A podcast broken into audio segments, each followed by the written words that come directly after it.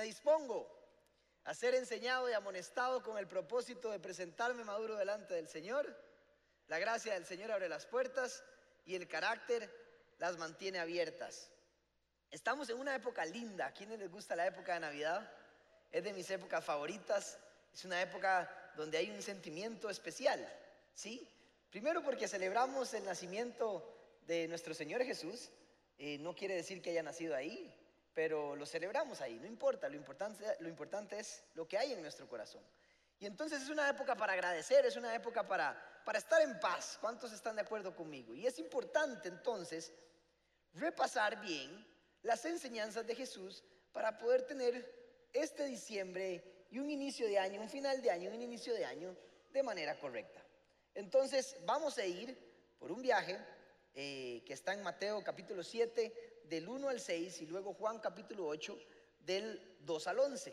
La enseñanza de hoy le puse las cartas de Jesús. Así que vamos a iniciar leyendo Mateo capítulo 7 del 1 al 6. Leo en versión, nueva versión internacional. Muy bien, dice, no juzguen a nadie para que nadie los juzgue a ustedes. Porque tal como juzguen, se les juzgará. Y con la medida que midan a otros, se les medirá a ustedes. ¿Por qué te fijas en la astilla que tiene tu hermano en el ojo y no le das importancia a la viga que está en el tuyo? ¿Cómo puedes decirle a tu hermano, déjame sacarte la astilla del ojo, cuando ahí tienes una viga en el tuyo? Hipócrita, diga conmigo, hipócrita. No tan duro, que fea suena. Hipócrita. Saca primero la viga de tu propio ojo y entonces verás con claridad para sacar la astilla del ojo de tu hermano. No den los agrava a los perros, no sea que se vuelvan contra ustedes y los despedacen, ni echen sus perlas a los cerdos, no sea que las pisoteen.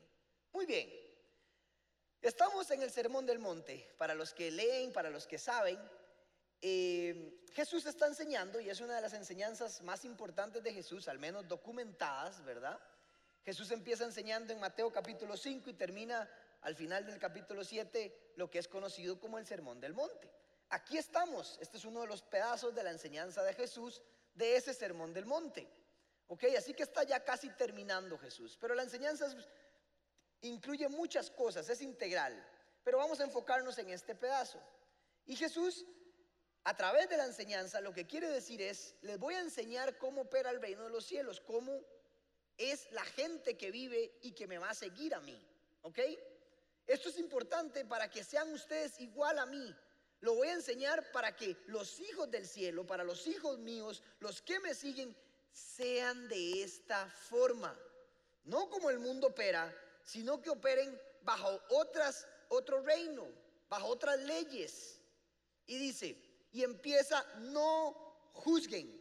Es una advertencia con respecto a cómo debemos dirigirnos hacia las faltas de los demás.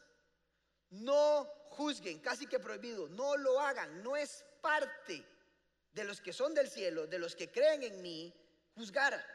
No juzguen, no juzguen. ¿Por qué? Porque así como juzgan, serán juzgados. Aquí es interesante porque Cristo Jesús trae y recuerda que en la vida hay una ley, y es la ley de la siembra y la cosecha. Y se entiendan, si usted siembra manzanas, va a recoger manzanas. Si usted siembra naranjas, recoge. Y si siembra sandía, no recoge fresa. No lo va a lograr. Usted ora, reprende y puede ponerle las manos ahí que no sale fresa, sale sandía. Porque es muy fácil entenderlo cuando vemos una semilla. Cuando lo sembramos vamos a recoger, vamos a cosechar lo que hemos sembrado. ¿Sí?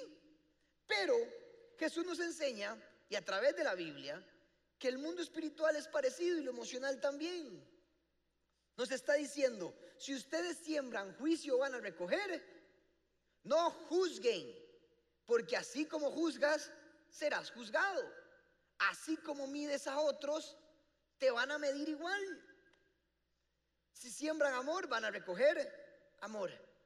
Si siembran perdón, van a recoger perdón.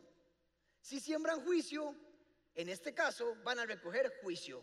Si siembra pleito, va a recoger pleitos en su vida. Entiendan, la ley de la siembra y la cosecha siempre se va a hacer presente en nuestros corazones también y en la forma en cómo vivimos. Entonces, Jesús está recordándoles lo que Proverbios algún día dijo. Salomón dijo, si siembran iniquidad, recogerán iniquidad. Pablo lo entendió, todo lo que siembras vas a cosechar. Entonces, ¿qué espera recoger usted? Entonces no sea tan duro con los demás, no juzgue y empiece a vivir la vida diferente. ¿Por qué somos tan duros con nuestra pareja, con nuestro esposo, con nuestra esposa, con nuestros hermanos, con nuestros amigos? ¿Por qué nos encanta ver lo que tiene el otro y no ver lo que tenemos nosotros? Jesús lo lleva a otro nivel. Dice, no solo no lo hagan para que no les pase, porque esa ley está presente, les va a pasar. Van a cosechar lo que siembran, pero no solo lo hagan por eso, sino porque además ustedes también tienen algo que mejorar siempre. Dice, ¿por qué te fijas en la astilla del otro cuando usted tiene una bigota? ¿Para qué nos fijamos en los demás cuando usted tiene algo que mejorar? Yo siempre le digo a mi esposa, ok, hablamos un día, pa, nos ponemos a cuentas y me dice, esto, esto y esto. Y yo le digo, esto y esto. Ok, usted se preocupa por lo suyo y yo por lo mío. Yo me encargo de mejorar lo que tengo que mejorar y usted se encarga de mejorar lo suyo. Y no se vale andar reclamando, ves, lo hiciste otra vez, ves, no porque somos un equipo. Y aquí no se trata de juzgar, se trata de ayudar. Por lo tanto, si ella me está reclamando todo el día, juzgándome, sacando en cara algo, no prospera la relación. Mientras que si yo lo hago para nada más ayudar a crecer, es otro asunto. Yo me encargo de lo mío. ¿Y cuántas veces se equivoca mi esposo y no le anda diciendo, ves lo hiciste, ves lo hiciste, ves lo hiciste? Porque si siembro pleito y si siembro juicio y si mido de esa manera, la otra va a ser, vea, pero vea usted, pero vea usted, pero vea al otro. ¿A cuánto les pasa? ¿Ya entendió? Fácil verlo con la doña de uno. Pero así es la vida. En cambio, si usted siembra misericordia y amor y es paciente y ayuda, pues vas a recoger eso. Puede que no lo recojas de la misma persona que la que le diste, pero algún día vas a recoger de otros. Dejemos de estar viendo la vida de los demás. Y le está hablando a cristianos Jesús, le está hablando a los discípulos, a sus seguidores también. Ahí en el sermón del monte estaban ellos. Y les está diciendo, hipócritas, sos un hipócrita cada vez que hablas de alguien o te refieres a las faltas del otro, estás juzgando, sos un hipócrita, porque también hay algo que mejorar. Recuerden, nuestro espejo debe ser la palabra de Dios, no el pastor, no el líder, no el amigo, está bien. Podemos ser influenciados por gente, pero siempre mi espejo es la palabra de Dios. Porque siempre que voy a recordar lo que el otro hizo, váyase a la palabra de Dios y verá que tiene algo que sacar. Porque la palabra siempre me lleva a otro nivel. Siempre me permite verme a mí y poder decir, tengo que mejorar esto. Sí, aquellos también se equivocan, pero yo también estoy roto. Yo también estoy chueco. Yo también cometo errores. Y es muy interesante porque en el versículo 6, quiero que me pongan el versículo 6, después de estar esto, hablando de no juzgar y de que saque la astilla, dice esto, no den lo sagrado a los perros. No sea que se vuelvan contra ustedes y los despedacen, ni echen sus perlas a los cerdos, no sé que las pisoteen. ¿Alguna vez alguien había entendido este versículo? ¿Por qué está ahí? Qué raro, ¿verdad? Pero les voy a revelar qué está diciendo Jesús hoy acá. Muy simple. ¿Sabe lo que está diciendo Jesús? Piense dos veces antes de hablar. No sea que lo que va a decir, lo sagrado, lo pisotean y no sirve de nada. Está diciendo, cuide muy bien cuando usted quiera reprender o corregir a alguien, porque no siempre funciona. Muchas veces hay que saber el momento en que digo las cosas pedirle a Dios sabiduría para saber en qué momento voy a hablar. Por eso sos el cristiano aguafiestas. Nadie te quiere. Por eso tus amigos no te soportan porque hablas de más. No escuchas Mateo 7:6, que tienes que saber cuándo hablar, cuándo es el momento de orar y cuándo es el momento de reprender. ¿Lo había visto así? Sí, en la palabra dice, hablen en todo momento, reprendan y hablen cosas para edificar. Sí, muchas veces es aquí también, adentro suyo. Pero muchas veces hay que saber cuándo dirigirse a la gente. Porque la carta que tenías puede que la arruinaste cuando dices algo cuando no es el momento. Porque dice, no sea que la pisoteen los cerdos. No sea que te desprecien. Los está protegiendo a ustedes y a mí. Piense cuando va a hablar piense qué decir y en qué momento decir, porque no todo va a dar fruto en ese momento. Y si tiraste esa carta, después la arruinaste, porque dos veces no se tira la misma carta. Muchas veces queremos embutir, reprender y caemos mal y no está sirviendo de nada, no, has tendido, no, hemos entendido que no sirve de nada. Es como tirarle las perlas, algo lindo, a los cerdos. Porque tenemos que saber cuando la gente está dispuesta a recibir. Cuando la gente, cuando va a hacer efecto eso que voy a decir y eso bueno que quiero hacer. Si es que quiero ayudar a los demás.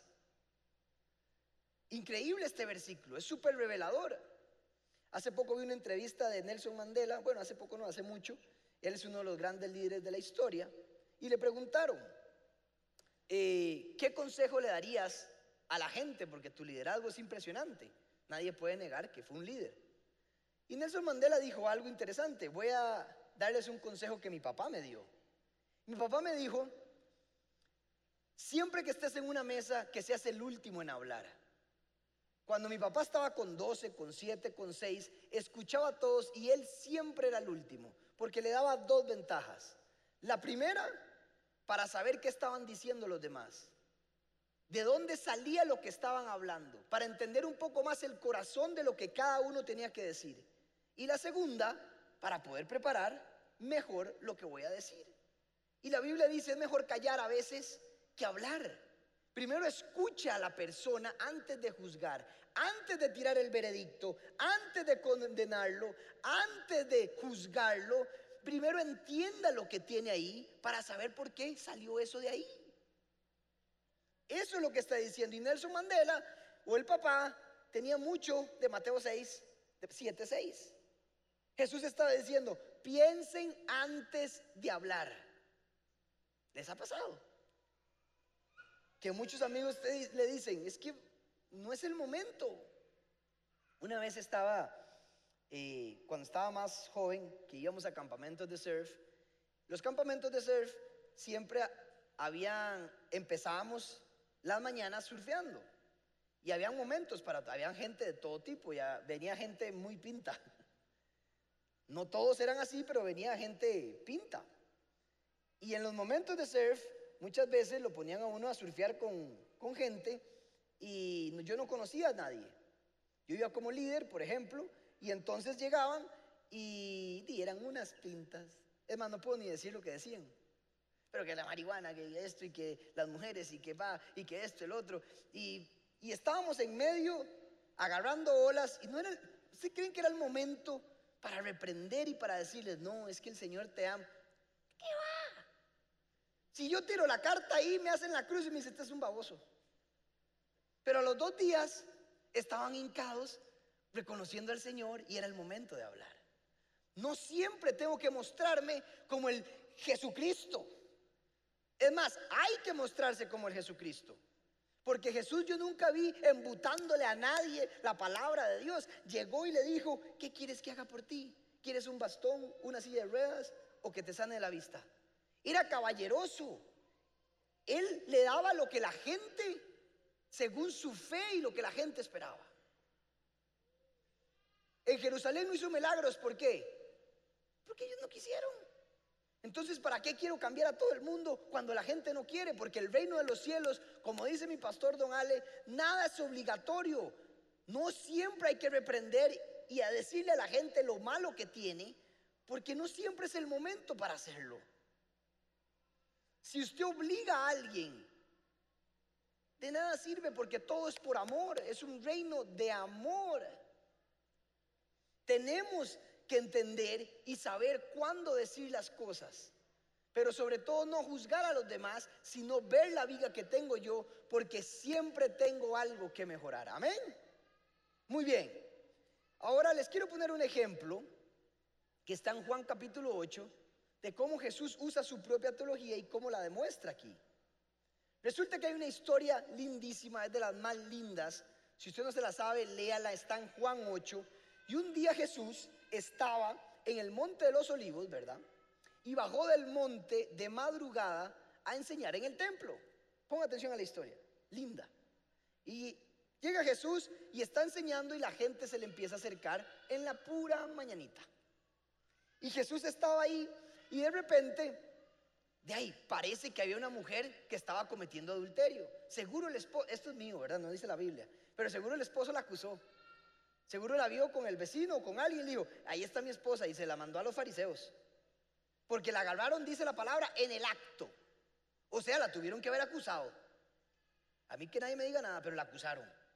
Y llegó entonces los fariseos y la agarraron porque estaba en el acto cometiendo adulterio. Y según la ley de Moisés, había que apedrarla hasta morir. Tenían derecho a matarla. ¿Pueden creer qué ley? a matarla a pedradas. Y entonces llegan estos hombres, fariseos, y en lugar de llevarla al Sanedrín, donde tenía que ser juzgada, se la llevan primero al maestro, a Jesús, para ver qué está haciendo Jesús. Para ver qué va a hacer Jesús. Porque no solo querían juzgar a la mujer, sino que querían tenderle una trampa a Jesús. Y Jesús iba a estar en aprietos. ¿Por qué? Porque si fomentaba el pecado y la perdonaba, era que fomentaba el pecado. Y si aplicaba la ley de Moisés no era consecuente a lo que siempre venía enseñando. Entonces Jesús tenía que pensar muy bien lo que iba a decir. Y oigan esto, le traen a la mujer y le dicen, maestro, esta mujer fue, eh, fue captada en el acto. Y la vimos y aquí está. Según la ley de Moisés hay que matarla y hay que apedrarla. ¿Usted qué dice? ¿Y saben qué hace Jesús? Primero aplica el versículo 6 de Mateo 7, Mateo 7, 6, y se queda callado. Investigué esto porque según los teólogos, Jesús se quedó callado varios minutos. Porque por eso el texto dice, y le seguían preguntando, ¿y qué vas a hacer? Jesús dejó que más gente se acercara y todos insultaban a la mujer y le decían, sucia, fornicaria, qué bárbara, ¿cómo le hiciste eso? Mujer, no voy a decir las palabras que según seguramente le decían acá a esa mujer. Pero le estaban insultando y le decían un montón de cosas y le decían, bueno, que Jesús va a hacer algo y Jesús nada más escribía en la arena. Escribía o dibujaba, no sé. Pero ese silencio de Jesús demuestra que estaba pensando, nos estaba enseñando qué decir. Estaba esperando que todo mundo diera su propia opinión para él luego tirar algo que iba a poner a reflexionar a todos. Él no se apresuró en contestar ni a demostrar lo que sabía. Él esperó, paciente, hasta tal punto que le dijeron, bueno, pero de su veredicto, maestro, porque al, día anterior le habían dicho blasfemo. Y hoy le estaban diciendo maestro, era un sarcasmo. Los fariseos le decían, maestro, ¿qué vas a decir? Te tendimos la trampa. Y Jesús es increíble. Porque Él nada más está escribiendo y el silencio es como poder. A veces cuando usted se calla es mejor callar que hablar. A veces cuando usted está en silencio, usted analiza y la gente puede sentir su presencia. Estaban sintiendo la presencia de alguien que sabía lo que iba a hacer. De repente se enderezó y ¿saben qué dijo? Que tire la primera piedra el que esté libre de pecado. Ponga atención a esto. Porque no fomentó el pecado, ni perdonó a la mujer. O sea, no incumplió la ley, pero tampoco estuvo a favor de la mujer. Ni tampoco juzgó a los otros. Estaba aplicando su propia teología de Mateo 7. Y les dijo, que tire la primera piedra el que esté libre de pecado. Todos empezaron a reflexionar y se dieron cuenta que no había ni uno solo que no tuviera un pecado. Dice que los más viejos empezaron a irse y a retroceder hasta los más chicos. Y entonces el maestro esperó a que todo mundo se fuera y entendiera que todos tenemos una viga que sacar en nuestro propio ojo antes de ver la de los demás. Y entonces se quedó a solas con la mujer. ¿Y saben qué le dijo Jesús? Muchos de ustedes saben. Le dijo, mujer, ¿a dónde están los que te juzgan? ¿A dónde están los que te condenan? ¿A dónde están los que te acusaban? Usted sabe esa mujer temblando. Estaba así, la iban a matar a pedradas. Y dijo, no hay nadie, no veo a nadie aquí. Y le hace, yo tampoco te condeno. Jesús le pudo haber dicho, ¿tú sabes que yo soy el único que te puedo apedrear? ¿Quién podría tirar la piedra? El que está limpio de pecado. Y era él mismo. Él podría tirar la piedra y empezar a matarla, él solo. Y él siendo Dios, aún así le digo, yo que puedo juzgarte, tampoco te juzgo y te condeno. Vete y no peques más. Vean qué impresionante la actitud que tuvo Jesús. Entonces, ¿por qué si todos los días usted puede ir a la mañana y hay alguien que le dice, yo tampoco te condeno, ¿por qué juzgas a los demás? ¿Por qué estás para ver la viga del otro? Si Él siendo Dios que te juzga y que te puede juzgar, no lo hace, ¿por qué tú, siendo humano con miles de vigas, podemos hacerlo con los demás? Todos los días hay un acusador, ¿usted sabía eso? Satanás le llaman el acusador. Y está, Andrés mintió, Andrés hizo esto mal, Andrés pensó mal, Andrés tuvo este pensamiento, Andrés pecó. Y Jesús vuelve a ver y le dice, que tire la primera piedra el que esté libre de pecado. Y todas las mañanas me vuelve a ver y me dice, Andrés, yo tampoco te juzgo y te condeno. Vete y no peques más, me dice. Porque lo que le interesaba a Jesús, le voy a decir que era. Era el corazón de la mujer más que la situación. Que cuando usted juzgue a alguien o quiera reprender sea porque le interese el corazón de la persona y no porque quiera hacerse el grande. Jesús pudo haber hecho el grande ahí. Pudo haber respondido más grande, más fuerte, para que todo el mundo viera su sabiduría. Pero lo único que le interesó fue el corazón de lo que estaba viviendo esa mujer. Y la perdonó como me perdona a usted y a mí todos los días. Nuevas son sus misericordias cada mañana. Todos los días tenemos un Dios que nos dice, no te condeno, no te juzgo. Una vez me dijeron, para usted es muy, muy fácil no tomar. Para usted es muy fácil no tomar. Y yo, ¿por qué? Me dice, porque a usted no le gusta el guaro ni la cerveza. Y le hago, se equivoca. Yo no tomo simplemente por el hecho de que hay alguien que me perdona todos los días. Todos los días. Ese amor me hace querer seguir adelante. No por cumplir un estándar y por permanecer aquí perfecto y sentirme que cumplo, sino porque hay alguien que me perdona. Eso es lo que nos hace a nosotros cambiar. No el hecho de no hacer pecado. El hecho de que alguien me tiene para mí y no me juzga y me perdona y murió por mí, eso me hace querer avanzar y querer seguir adelante. ¿Cuántos de nosotros no han venido a servir aquí con pecado? Recuerdo la primera vez que me dijeron, venga, sirva aquí en Comunidad Paz. Y yo me veía a mí mismo y yo decía, el fin de semana estaba haciendo esto y hoy estoy aquí. Y luego entendí que todos estamos rotos. ¿Por qué somos tan duros con los demás? Si Él nos perdona absolutamente todos los días. Hoy es el tiempo. En diciembre es el tiempo para que usted suelte ya. Deje pasar lo que, lo que le hicieron. Por el bien suyo, actúe como actúa el maestro. Imagínese que hay gente que me dice, pero es que Andrés ya lo hizo dos veces. Y si Jesús dijera, ah, y vos lo hiciste tres, cuatro, cinco, ya no más. ¿Se imaginan que Jesús tuviera la misma actitud de nosotros?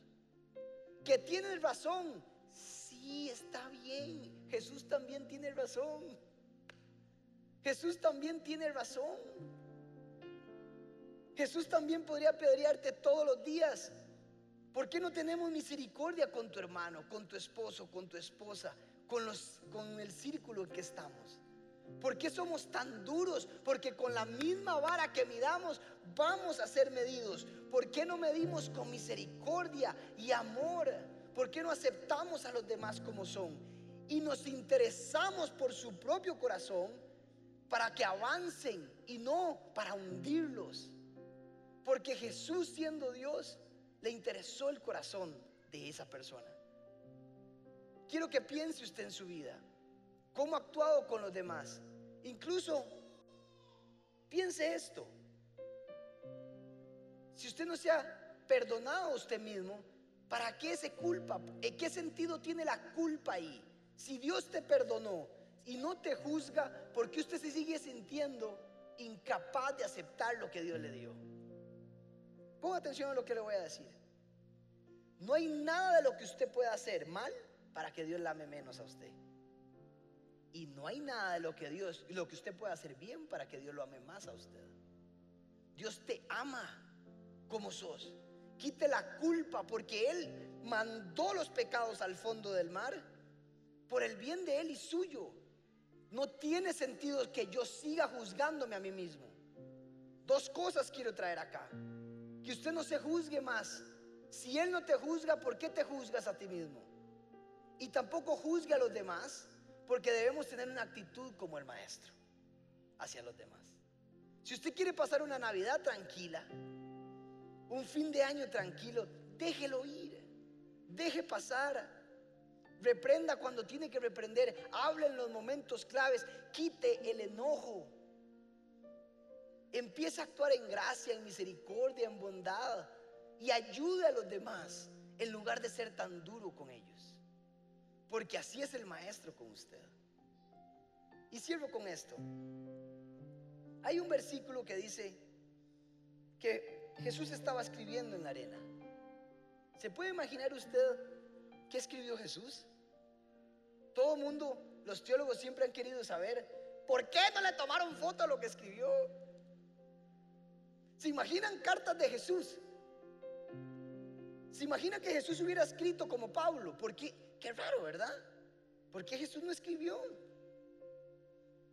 Y en esta vara de estar haciendo la, la enseñanza le dije, Jesús, sí, qué vara las suyas. Le dije, ¿por qué no escribiste? ¿Por qué no nos dejaste unos escritos? ¿Sabe qué me dijo? Te equivocas, Andrés. Escribí muchísimo, más que cualquiera. Lo que pasa es que no escribí en piedra ni en tinta, escribí en el corazón de cada uno de ustedes. Usted y yo somos las cartas del Maestro. Usted y yo somos las cartas que deben ser leídas por nosotros mismos y por los demás. Esta actitud es de cristianos del reino de los cielos. Lea su propia carta, actúe como tal para que los demás también la lean. Y dije, puse la misma teología en cada uno de ustedes, pero con diferente esencia, para que muestren que tengo formas de ser, que tengo formas de actuar, para mostrar el amor de maneras diferentes, misericordia diferente. Usted la carta de Jesús. Te equivocas, me dijo. He escrito millones de cartas, pero soy experto para escribir en corazones. Nunca quise escribir ahí porque hubieran idolatrado eso, porque hubieran querido, hubieran quemado por esa carta, estarían todo el mundo peleado seguramente como somos los humanos. Prefiero escribir en cada uno de ustedes, dijo, para que eso se selle y dé fruto y que los demás la puedan leer de acuerdo a cómo actuamos. Y ojalá podamos actuar como el maestro lo hizo. Amén. Y para que vean que no invento, en 2 Corintios 3, 2 al 3 dice lo siguiente. Ustedes mismos son nuestra carta, escrita en nuestro corazón, conocida y leída por todos. Es evidente que ustedes son una carta de Cristo, expedida por nosotros, escrita no con tinta, sino con el Espíritu del Dios viviente, no en tablas de piedra, sino en tablas de carne en los corazones. Amén. ¿Quién es usted?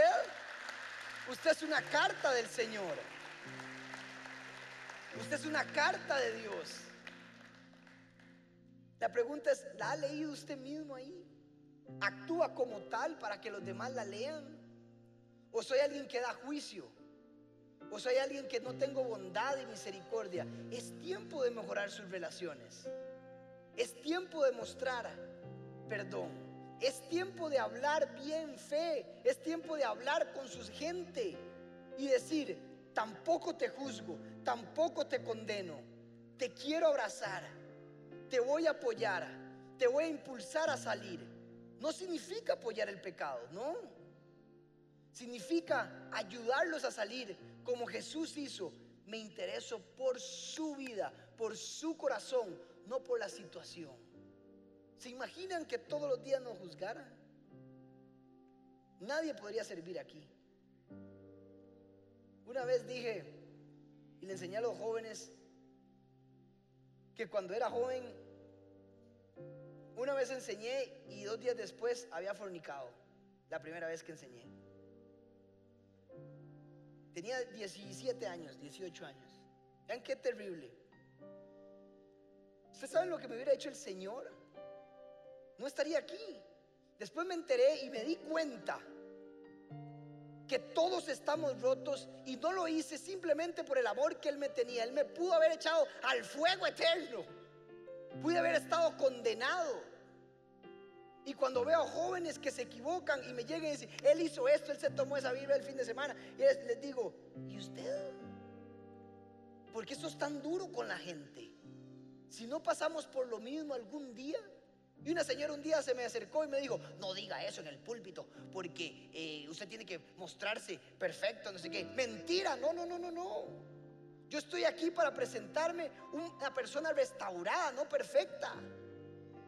No somos perfectos, que todos estamos rotos, que no vale la pena juzgar porque hasta el que está aquí está roto que no es necesario presentarnos perfecto, porque el perfecto es Él y Él no tira la piedra, pues nosotros tampoco, amén. Que todos somos iguales, que debemos tener misericordia con los demás. Y algún día cometeremos más errores, pero hay alguien que nos perdona y por eso lo intento una y otra vez para ser limpio delante de Él. No por mostrarme perfecto y, para engrandecerme y para que todos vean qué bien lo hace. No. Sino para agradar a aquel que tiene la capacidad de tener misericordia todos los días. Así que perdónese hoy. No se juzgue más. No juzgue a los demás. Y mejore. Quite sus vigas reflejándose en la palabra de Dios. Amén. Cierre sus ojos donde